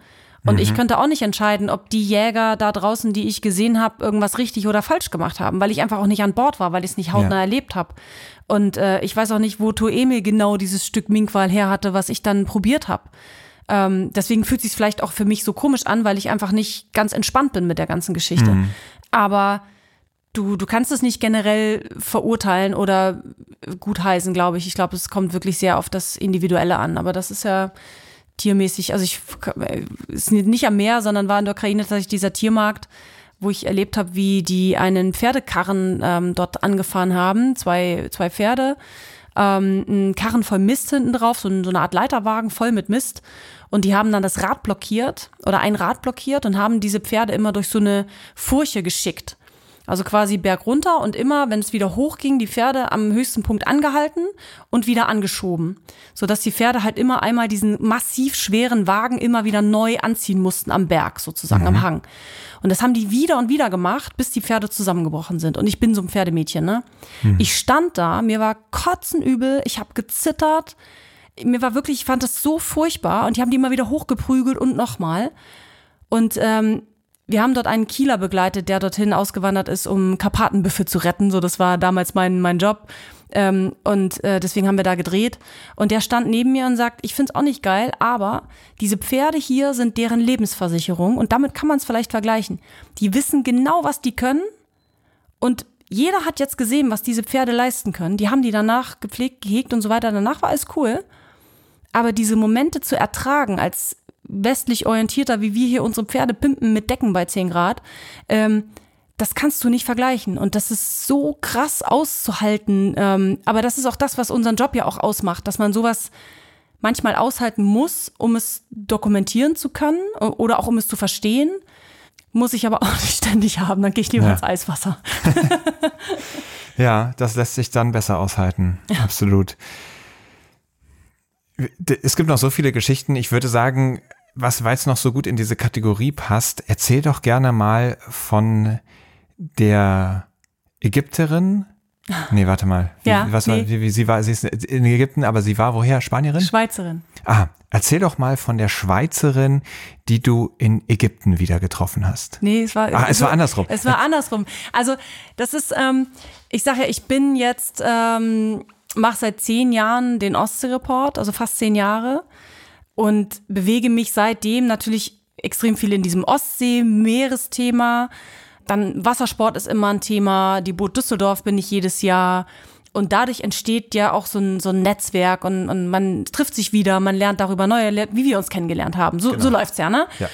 Und ähm, dieses Jahr auch auf der Boot ähm, standen wir mit ein paar Leuten zusammen und irgendwer sagte dann, ähm, stand eben eine, eine junge Frau dabei, äh, sagt, kennt ihr euch eigentlich? Ähm, die hat hunderte Delfine oder hundert Delfine oder irgendwie sowas. Und da gehen natürlich sofort meine Ohren hoch und ich so, Moment, wieso hat die Delfine? So. Und da fing sie schon an zu sagen, nee, nee, ähm, ich lebe in Ägypten und ähm, ich glaube Elguna, äh, sagte sie, und ähm, äh, ich, ich bin eben Delfinforscherin und so weiter. Ah, okay. Und dann haben wir so ähm, gesprochen und ähm, irgendwie dachte ich so, Moment, da klingelt doch irgendwas bei mir. Ich war, ich glaube, es war auch 2014 oder 15 äh, mit meinem Sohn und meiner Mama in Ägypten und ähm, hatte das Thema Delfinbeobachtung schon im Kopf und dachte, ich suche mal, ob ich was finde, womit ich mich gut fühle, weil ich sowohl meinem Sohn das auch gerne einmal zeigen wollte, zu sagen, Mensch, so, so leben die Delfine, auch das gerne mal selber erleben möchten, einfach mal so zu beobachten, wie so ein Delfin da im, im Meer schwimmt, habe ich noch nie vorher gesehen und habe aus Deutschland versucht, ein Boot zu finden, was halt gut ist und habe dann ein Boot gefunden, ein Deutscher und äh, eine Deutsche und ein Ägypter, die gesagt haben, bei uns ist auch kein Cashback, sondern ähm, wenn wir sie nicht sehen, sehen wir sie nicht, wir jagen die nicht äh, und ähm, dann ist das so. Wir fahren raus und wenn wir Glück haben, ist gut und wenn nicht, dann nicht. Ja, und dann sind wir losgefahren und dann war eben eine Meeresbiologin an Bord, die während dieser Ausfahrt ganz viel erklärt hat über die Delfine und ich habe super viel gelernt an dem Tag. Und äh, irgendwann in diesem Gespräch da in Düsseldorf dachte ich dann so, Moment, wo kommst du noch mal her? Ich glaube, sie hieß, ich überlege irgendwas mit A, Alexandra Ziltner ist auf jeden Fall ihr Nachname. Und sie sagte, ja, ja, ich bin da an Bord und so weiter. Und irgendwann macht es Klick und ich so, ich glaube, wir waren wirklich 2015 zusammen auf dem gleichen Schiff. Und sie war diejenige, die mir erklärt hat, wie Delfine leben, wann sie schlafen, wie das alles funktioniert. Und ich weiß noch, dass wir dann dort irgendwann Delfine gesehen haben. Wir waren lange das einzige Boot. Und als dann Delfine aufkreuzten, das war unglaublich, das war wie so ein Ameisenhaufen, kamen so viele Boote plötzlich und es war plötzlich überall voll mit Booten. Viele russische Boote, russische Touristen und es war furchtbar. Mein Sohn hat sich dann gar nicht mehr ins Wasser getraut und ich war am Wasser und gegenüber haben die mit Plastiktüten versucht, die Delfine zu locken und haben da Plastiktüten ins Wasser geworfen. Und ich stand da und war fassungslos und habe zu der äh, Angela heißt sie genau noch gesagt, ich so, wie hältst du das aus? Und sie sagt, ich habe gestern habe ich den noch im Kurs gehabt und habe dem versucht zu erklären, dass das Scheiße ist, um es jetzt mal so runterzubrechen. Und jetzt macht er das wieder. Und ich so, wie hältst du das aus? Ich würde wahnsinnig werden. Sie sagt, du kannst nur dranbleiben.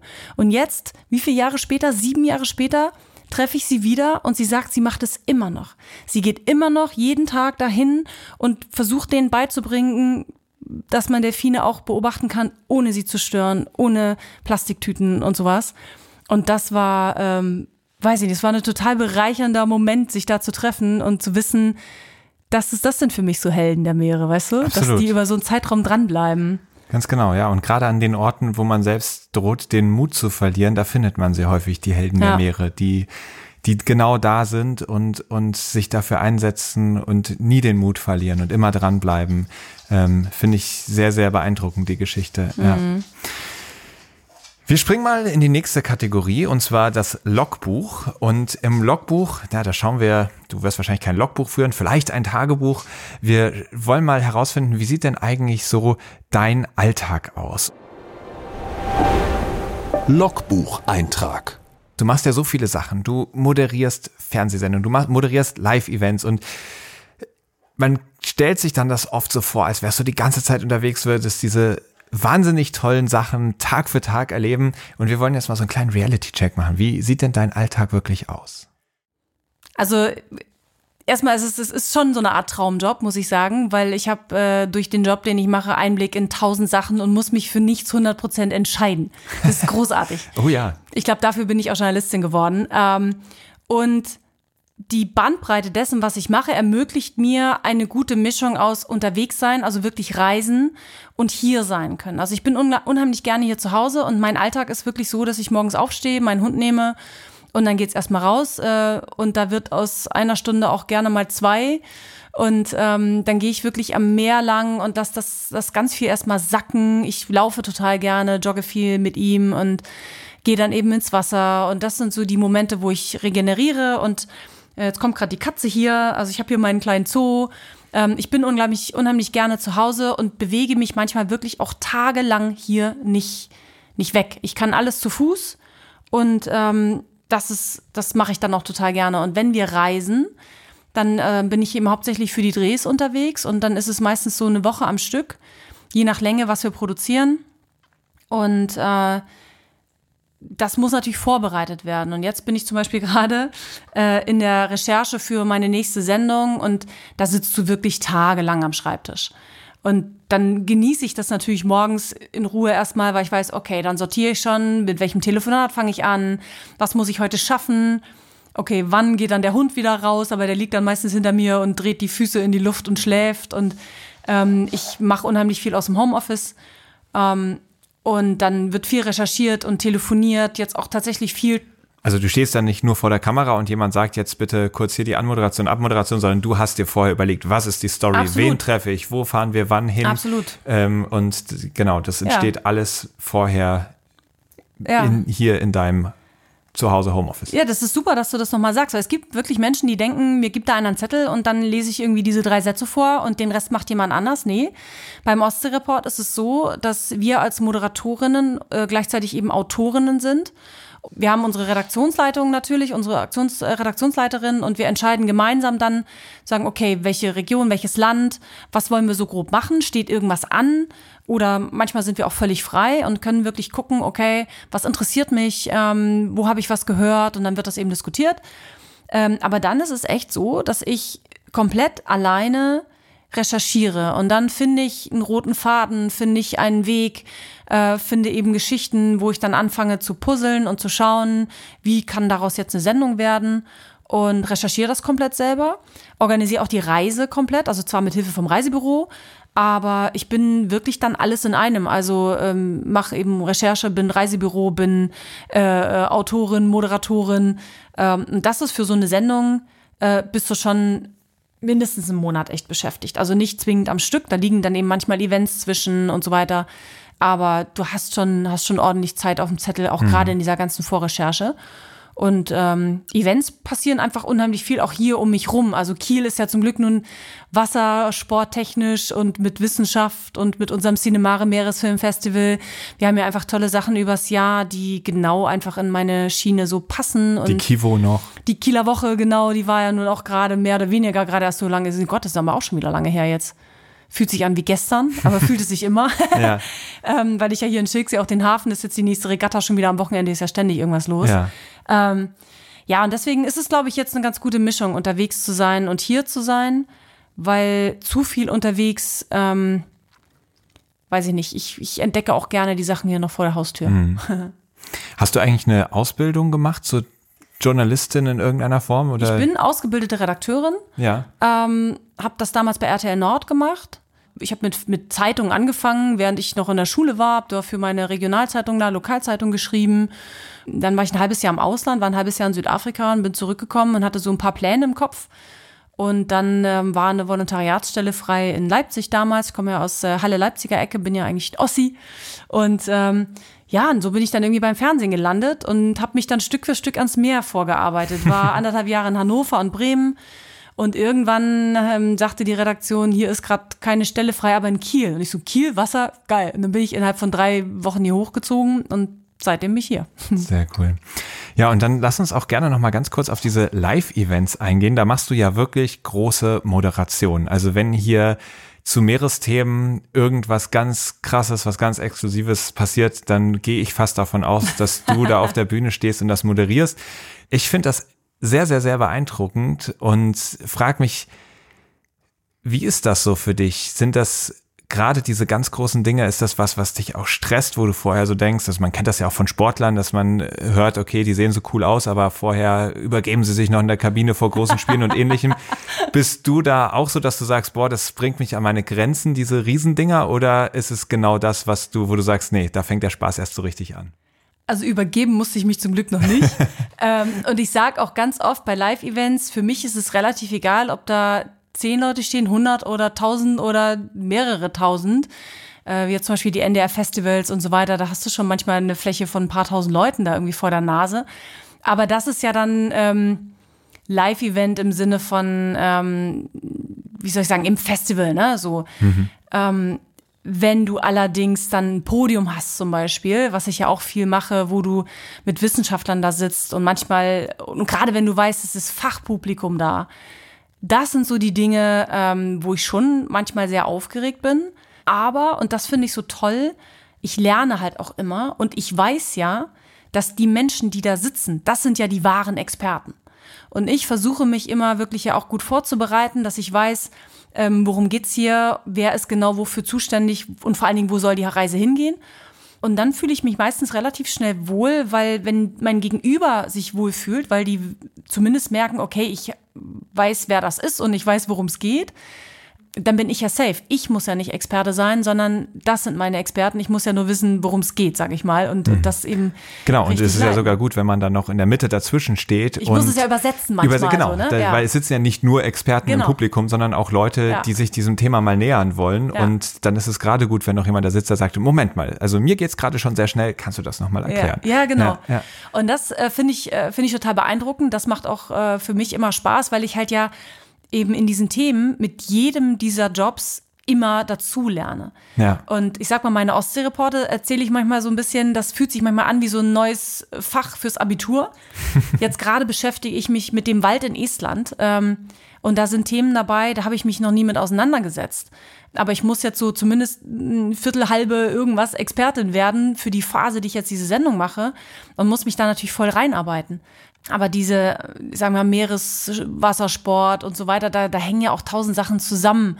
Und viele Leute trifft man auf unterschiedlichsten Events wieder. Und dadurch hast du immer so einen Fund, worauf man äh, aufbauen kann. Weil nichts ist ja schlimmer, wenn ich jetzt Staubsauger verkaufen müsste und irgendwas funktioniert plötzlich nicht, wüsste ich nicht mehr, was ich erzählen soll, weil ich davon keine Ahnung habe. So, ne? Ja. Und so kann man immer noch mal irgendwo aus dem Nähkästchen plaudern und, und da äh, irgendwie eine Geschichte erzählen. Und dann es ist halt einfach so, die, die Größe der Zuschauerschaft ist relativ egal tatsächlich, sondern das sind eher die Vibes, die zählen. Also wir haben schon unfassbar tolle Talks gehabt mit ganz kleinen Runden, die so intensiv waren, aber auch wirklich vor großem Publikum. Wenn du merkst, da, da sind Speaker dabei, die die Leute da auch voll abholen. Und ähm, ich meine, nichts ist schöner, wenn auf einem Podium wirklich äh, an, an, an tollen Stellen auch echt Applaus kommt, einfach so, ne? Und nicht nur so ein Danke-Applaus, sondern ein Wow, wir finden es gut, was ihr da erzählt, so, ne? Mhm. Ähm, das sind wirklich großartige Momente und äh, für mich ist immer wichtig, auf Augenhöhe irgendwie reinzugehen und möglichst auch auf Augenhöhe wieder rauszugehen und zu hören, das war gut, das hat sich gut angefühlt. So, du kannst nicht alles richtig machen. Ja, klar. Ne? Und man macht Fehler und ich habe auch schon Momente gehabt, ich total Quatsch erzählt. Und das, das fliegt dir manchmal natürlich gerade jetzt äh, schön online streamen, was weiß ich, alles schön hochgeladen bei YouTube und so. Boah, das äh, macht unseren Job manchmal nicht leichter. Aber das ist halt auch eine Challenge, ne? So. Und wir sind auch nur Menschen, ist ja so. Ja. Ja, sehr schön. Also ich habe die Erfahrung gemacht, ähnlich wie du, nur dass es halt einfach noch äh, deutlich kleinere Skalen sind. Also dass es dann halt ein paar hundert Menschen sind, die in der Podiumsdiskussion zuhören. Ähm, oder natürlich diese ganz kleinen Runden, das kenne ich natürlich auch. Also ich glaube, die, die kennt jeder, der damit mal anfängt. Aber wenn es dann irgendwann wirklich die Riesenbühnen sind mit mehreren tausend Leuten, ähm, das hätte mich schon interessiert, weil das wäre sowas, wo ich so denke, ich hätte natürlich auch total Lust, sowas mal auszuprobieren. Mhm. Aber da, ich hätte auch echt Respekt vor, weil das irgendwie, ich kenne das, ich bin als äh, Jugendlicher, ich bin liebend gerne ins Fußballstadion gegangen. Mhm. Auch einfach die Dynamik von solchen Massen können einen ja echt mitreißen. Total. Aber es ist auch was Schwieriges, ne? Also, weil weil diese Massen halt auch, wie gesagt, ganz eigene Dynamiken haben, dann auf einmal das auch dann eher manchmal so ein Volksfestcharakter hat. Die Leute sind auf einmal, was weiß ich, betrunken unterwegs, weil sie jetzt irgendwie am Abend zum Sportevent gehen und wenn dann da noch so eine Moderation kommt, dann ist das nicht unbedingt das, wofür sie da sind, sondern ja. man macht so ein bisschen das Rahmenprogramm drumrum. Die haben nicht so Bock drauf. Dann gibt's auch mal Acts, was weiß ich, ich erinnere mich an irgendwelche DFB-Pokalfinale, wo Helene Fischer auf einmal krachend aus dem Stadion geboot wurde und sowas. Das sind natürlich Momente, wo, wo man schon sagen muss, das ist nicht mal eben irgendwie so ein, zwei Leute, die stören, wo du irgendwie deine Methoden hast, das zu handeln, sondern da sind gerade irgendwie zehntausende Menschen in der hart. Dynamik drin. Das brauche ich auch echt nicht. Also ist mir noch nie passiert zum Glück. Und äh, ich glaube, ich habe es letztens tatsächlich gebracht und das war echt so ein Moment. Ähm, ich war in, jetzt muss ich wirklich überlegen, dass ich es nicht schon wieder durcheinander bringe. Ich war in Wedel beim Hafenfest. Und da war ich jetzt das zweite Mal und das ist echt sweet und macht total Spaß den Abend. Äh, Es war die Eröffnung, der Eröffnungsabend. und ich gehe auf die Bühne und sag, Moin Büsum! und erzähl und moderiere und gehe von der Bühne runter nach der ersten Auftaktmoderation und hinter mich guckten, äh, hinter der Bühne guckten mich alle und sagten, du hast gerade gesagt, Moin Büsum. Wir sind aber in Wedel. Und ich so, habe ich nicht gesagt. Doch, hast du. Ich so, habe ich nicht gesagt. Und da Quatsch. war es wahrscheinlich schon längst online. Nee, das zum Glück nicht. Äh, und dann habe ich gedacht, das kann ja nicht sein. Aber wir haben vorher hinter der Bühne Backstage noch drüber gequatscht, weil ich halt ein paar Tage, Wochen, ich weiß gar nicht mehr, vorher beim NDR Festival war in Büsum. Und meinte, es ist so witzig, wenn ich dann halt an die Westküste fahre, zu den Events. Äh, manche machst du dann schon das zweite Jahr und du erkennst so Dinge wieder und brauchst manchmal den Moment zu sortieren, wo bist du jetzt eigentlich, ne? Und da ist nämlich manchmal dieses viele Reisen echt kontraproduktiv. Dann denkst du, okay, wo wache ich denn jetzt eigentlich heute auf, so? Und wir haben darüber gewitzelt hinter der Bühne und dann bin ich echt rausgegangen Und und, gesagt, ey, zum schön zum Hafenfest in Büsum. Und dann dachte ich, oh nee, echt nicht euer Ernst, ne? Und es war keiner sauer, sondern alle waren nur so ein bisschen, hm, naja, und, und eigentlich grinsten schon alle und ich nur so, ey, sorry. Und dann gehe ich wirklich, nach dem ersten Titel bin ich sofort wieder raus und meinte so, hat irgendwer gemerkt, was, es hat auch keiner reagiert. Das Ja. gab nix. Und es wurde echt zum Running Gag des Abends, dass ich dann immer gesagt habe, so, jetzt gib mir ein W, gib mir so, und dann immer die erste Reihe, Büsum. Äh, das war, äh, das war großartig. Aber das passiert. Und Ja. dann musst du halt, ich sage immer, wirklich offensiv ist das Beste. Jeder macht Fehler und klar erzählt man manchmal Quatsch. Schlimmste ist, wenn du von wichtigen Leuten Namen durcheinander bringst. Ja. Mir ist in einer Live-Sendung, da habe ich irgendwie, die hießen gleich und dann hatte ich den Verein und der Name und, und dann und dann war ich komplett raus und das hat sich die ganzen anderthalb Stunden Live-Sendung für mich angefühlt wie der Horror, weil ich dachte, boah, was ein scheiß Einstieg. Ja. War ziemlich vorne und ähm, habe es mir dann angeguckt danach, es war auch aufgezeichnet und es war gar nicht so schlimm, weil man es ja doch irgendwie, ich habe dann wirklich einmal gesagt, so Moment, jetzt bin ich durcheinander und dann sortiere ich mich neu und dann fange ich neu an, so. Ja. Und hatte ich auch bei der Kieler Woche dieses Mal. Habe ich wirklich auf der Bühne gesagt, jetzt habe ich gerade meinen Faden verloren. Ich hatte ein bisschen Tonprobleme, hab so halb was, du hast Kasse in ihr, du hast die Geräusche drumrum, so es ist wirklich schwer, sich manchmal zu konzentrieren. Und es passiert mir extrem selten, aber wenn, dann wirklich offensiv sagen, so, Moment, ich höre gerade nichts oder jetzt weiß ich gerade nicht, wo waren wir eigentlich gerade? Und dann guckt dann auch so ein Ministerpräsident und sagt, wir wollten gerade das und das machen, so, weißt du? Ja. Und das ist halt, ähm, Ich, ja. ich habe mal in so einem Speaking-Coaching ähm, einen Speaker erlebt, der gesagt hat, das ist eine geiles, geile Methode, di- diesen Moment sogar zu faken, um das ganze Umfeld voll mit reinzuholen. Dass wenn du so ein bisschen quatscht und dann zwischendurch einfach so sagst, so, ja, wo, war, wo wollte ich damit gerade hin? Wo war ich dann? Und dann also, du hast gerade das und das erzählt, dann merkst du, okay, alles klar, die, Die Leute sind am Start. Und äh, ja, wie du, wie du schon sagst, ich glaube, das Wichtige ist, wenn du den Faden verloren hast, aber trotzdem irgendwie souverän bleibst und einfach sagst, ey, krass, jetzt habe ich den Faden verloren, wo waren wir gerade stehen geblieben? Oder Moment mal, also die Namen, das ist ja super kompliziert. Also so und so und so, ne, dann ist es geordnet. Ich glaube, das Schwierige ist eher, wenn du dann auf einmal total flatterig wirst und denkst oh, ha, ha, ha. Das funktioniert nicht. Keine Chance. Und das ist aber auch das, wo nachher viele ähm, dann zu mir kommen und sagen, das ist sympathisch, das macht es nämlich echt so. Weil alles andere funktioniert einfach nicht. Mhm. Ja. Ne? Jeder macht Fehler und jeder äh, ist vielleicht mal kurz abgelenkt Ja. oder was. Und, und da muss ja nur mal eine Technik. Ich habe es gehabt, mir auch während der Live-Sendung, da hatte ich permanent einen, äh, einen Zoom-Call auf dem Ohr noch, der eigentlich schon längst vorbei hätte sein sollen. Und wenn du anderthalb Stunden dann Englisch-Deutsch noch und hast parallel die ganze Zeit diese Geräusche und zum Teil auch Talk dann auf dem Ohr, der da gar nicht hingehört. Ja. Und dann war ich auch immer drauf und dran zu sagen, so, im Moment können wir das mal ganz kurz irgendwie. Und dann dachte ich, nee, ziehst du es irgendwie durch. Und das kann ich im, in, bei der Arbeit professionell anderthalb Stunden kein Ding. Im Restaurant privat, wenn dann anfangen, sich Leute quer zu unterhalten, gehe ich raus. Das steige ich komplett aus. Privat erträ ertrage ich das irgendwie ganz, Ja. ganz schwer. Ja. Ja, spannende Einblicke. Äh, ich glaube, da könnten wir jetzt noch Stunden äh, drüber reden und solche, solche Situationen austauschen. Wir sollten trotzdem unser Gespräch nicht aus dem Blick verlieren und wir sind schon ganz gut dabei, was die Zeit angeht. Eine Sache ist mir noch aufgefallen und du hast mir mal in so einem Nebensatz, hast du mal fallen lassen, ich kann nicht tauchen. Und du hast einfach direkt we weiter erzählt. Und da habe ich gedacht, Moment mal, Du, also du kannst wirklich, also aus anatomischen Gründen nicht tauchen, kannst keinen Druckausgleich machen oder, Ja. oder wo, wo, wo ist das Problem? Ich habe es ja, genau, äh, ich äh, finde es auch ganz schlimm. Ich habe es mehrfach probiert. Äh, in der Schwimmhalle, im Pool, im Urlaub und auch immer wieder, also ich schnorchel gerne und bin einfach total gerne im Wasser und so weiter. Aber dieses, sobald es halt unter diese anderthalb Meter geht, kriege ich das einfach mit meinen Nebenhöhlen nicht hin. Und ähm, ich wollte dieses Jahr und ich schaffe es wieder nicht und es ist echt, ah, ich wollte dieses Jahr gerne zu Lukas Müller in so einen Freedive-Kurs, ähm, um einfach zu versuchen, ob es damit besser funktioniert, einfach zu lernen, länger unter Wasser sein zu können. Ähm, Gerade für den Norden würde ich das gerne machen, weil das richtige Tauchen, das sind die Regularien mit Forschungstaucher und so weiter ja immer relativ schwer.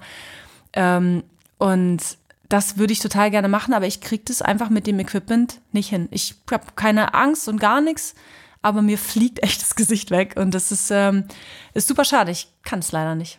Ah, Dann drücke ich dir die Daumen, dass du das noch für dich ähm, hinbekommst und Ja, die Welt cool. dann auch unter Wasser entdecken kannst. Total, ja, sehr schön.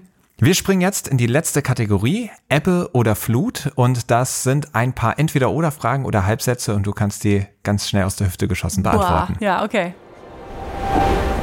Ebbe oder Flut. Sturm oder Flaute?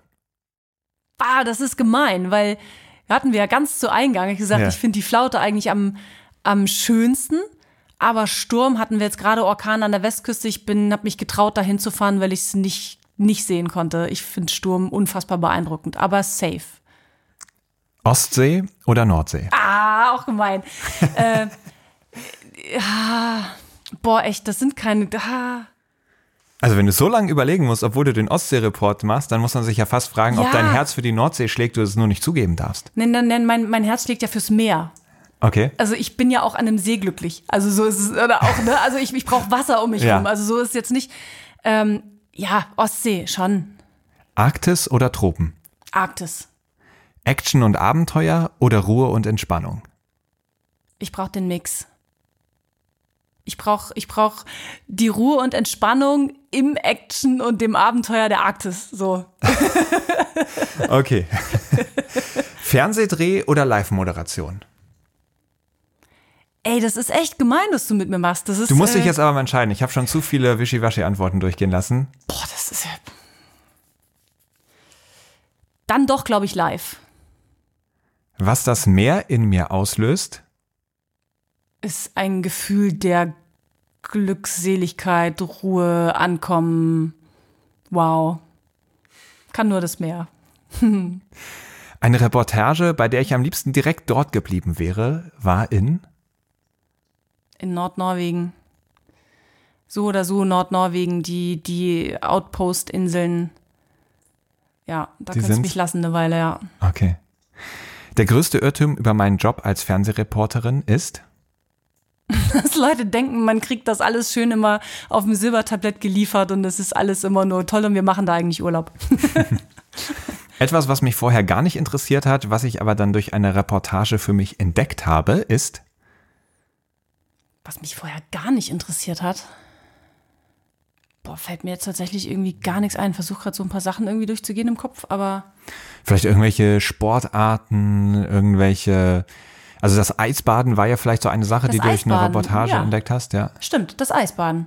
Ja, Ja, ja klar, das Eisbaden. na klar. Ja, gut, dass ich dich hab. Was ich durch das Meer gelernt habe, ist, Das Meer hat mich gelehrt, die Welt und unser Klima besser zu verstehen. Das Meer, über das Meer lerne ich, wie wir besser mit Dingen umgehen sollten. Und das Meer war für mich und ist für mich Dreh- und Angelpunkt für tausend Themen, auch an Land, in meiner Arbeit, in meinem privaten Agieren. Ähm, das Meer ist für mich so wichtig geworden. Ich wollte immer als Meer, schon immer, deswegen bin ich auch hierher gezogen. Äh, und die Rolle des Meeres ist für mich ähm, inzwischen so unglaublich gewachsen, dass sie in meinem Leben einfach so weit oben steht, weil sich fast alles bei mir ums Meer dreht. Also ja, wie gesagt, meine ganze Arbeit dreht sich rund ums Meer. Ich lebe hier. Ähm, ich, das, wenn, wenn das Meer nicht mehr wäre, dann wird was total fehlen. Ich glaube, das wäre total komisch. mein größter Erfolg ist, dass ich hier heute so sitzen kann, wie ich hier sitze. Das war ein langer Weg und ich bin und fühle mich hier total angekommen. Und das ist für mich mein, mein größter Erfolg, dass mein Sohn Wassersportler ist jetzt durch und durch und groß gewachsen und jetzt seinen Weg geht. Ich hier sitze mit meinen Tieren, ich meinen Job machen kann und vor allen Dingen damit auch Dinge in die Welt tragen kann, dass man das Gefühl hat, man, man arbeitet nachhaltig. Früher habe ich News gemacht, würde ich jetzt nicht mehr machen wollen, weil ich einfach denke, nachhaltiger gerne nicht nur leben, sondern auch äh, arbeiten möchte. Und das sehe ich als totalen Erfolg, weil es geht alles nicht von heute auf morgen. Ja, herzlichen Glückwunsch dazu und ich drücke dir die Daumen, dass das äh, genauso weitergeht und du in fünf bis zehn Jahren sagst, es ist genauso geblieben und sogar noch besser geworden. Wir freuen uns auf jeden Fall auf weitere Ostsee-Reports, Live-Reportagen und was du nicht sonst noch alles machst. Vielen lieben Dank, dass du uns mal mitgenommen hast in deine Perspektive auf die verschiedenen Helden und Heldinnen der Meere und alles Gute dir. Vielen Dank. Vielen, vielen Dank. Schön, dass ich dabei sein durfte. Danke. Und was würdest du sagen? Podcast? Ja, Logo. Danach, ich höre es ich hör's mir dann an und werde das wirklich mal genießen wahrscheinlich und denken, oh Gott, was haben wir da eigentlich gequatscht? ja, ja dann, Dank. ich hoffe, wenn du das dann jetzt später hörst, es hat dir gefallen. Ganz bestimmt. Danke. Das war Christine Recke. Und es war ein sehr lebendiges, ein sehr spannendes Gespräch. Man merkt wirklich, dass das Blut einer Moderatorin durch ihre Adern fließt und sie das Geschichtenerzählen total drauf hat. In diesem Podcast steckte viel Spannendes für mich drin und eine Sache, ja, die kann ich euch wirklich ans Herz legen und zwar probiert das mit dem Kaltbaden auch mal aus. Christine hat schon gesagt, das ist nichts, was man jetzt einfach ganz kopflos alleine machen sollte und man springt irgendwo in ein Gewässer. Macht das lieber mit Leuten zusammen und sucht euch einfach mal Gruppen, die sowas schon tun. Das gibt's fast in jeder größeren Stadt mittlerweile oder probiert es im Freundeskreis mal aus. Jetzt ist eigentlich die perfekte Zeit, denn die Gewässer draußen, die werden schon immer kälter. Die Lahn hier in Marburg zum Beispiel, die ist schon wieder deutlich unter 15 Grad und wenn man reingeht, dann merkt man schon die Kälte. Gleichzeitig ist es noch so warm, dass es noch nicht so besonders schwierig ist, sich zu überwinden, da reinzugehen. Und gleichzeitig kann man jetzt schon mal einen guten Einstieg legen, um dann vielleicht, wenn man das durchhält, das dann auch im Winter zu machen. Und ich habe es im Podcast ja schon erzählt, auch mir hat das letzten Winter richtig über diese dunkle Jahreszeit geholfen und ja, richtig gut getan. Also vielleicht das mal ein handfester Tipp aus dieser Podcast-Folge. Und jetzt kommt sie, die Ankündigung der neuen Kategorie, und zwar Flaschenpost. Diese soll es ab den nächsten Folgen geben. Ich weiß noch nicht, ob wir nächste Folge schon genug Input dafür haben oder vielleicht erst in zwei Folgen. Das soll aber eine Kategorie sein, die euch eine Stimme gibt. Es wurde in den letzten Folgen schon immer wieder thematisiert, dass diese Podcasts hier ja relativ einbahnstraßenmäßig laufen. Wir führen die Gespräche, veröffentlichen sie und ihr hört zu. Manchmal bekomme ich Feedback, das wird tatsächlich immer mehr und ich bin da extrem dankbar über jede Nachricht, die ich bekomme. Aber ganz häufig erfahre ich gar nicht so richtig, wie euch das Ganze gefallen hat, was euch dazu einfällt, was ihr vielleicht für Ideen dazu habt, was ihr da selbst erlebt habt und so weiter und so fort. Und deswegen gibt es ab jetzt die Möglichkeit, dass ihr mir eure Flaschenpost sendet. Natürlich nicht in Form einer richtigen Flaschenpost, sondern in Form einer Sprachnachricht.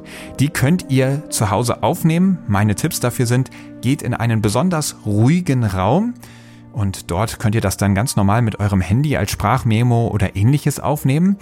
Und sendet mir doch da mal euer Feedback, eure Gedanken, eure Fragen oder ganz besondere Geschichten, die ihr vielleicht am Meer erlebt habt, zu.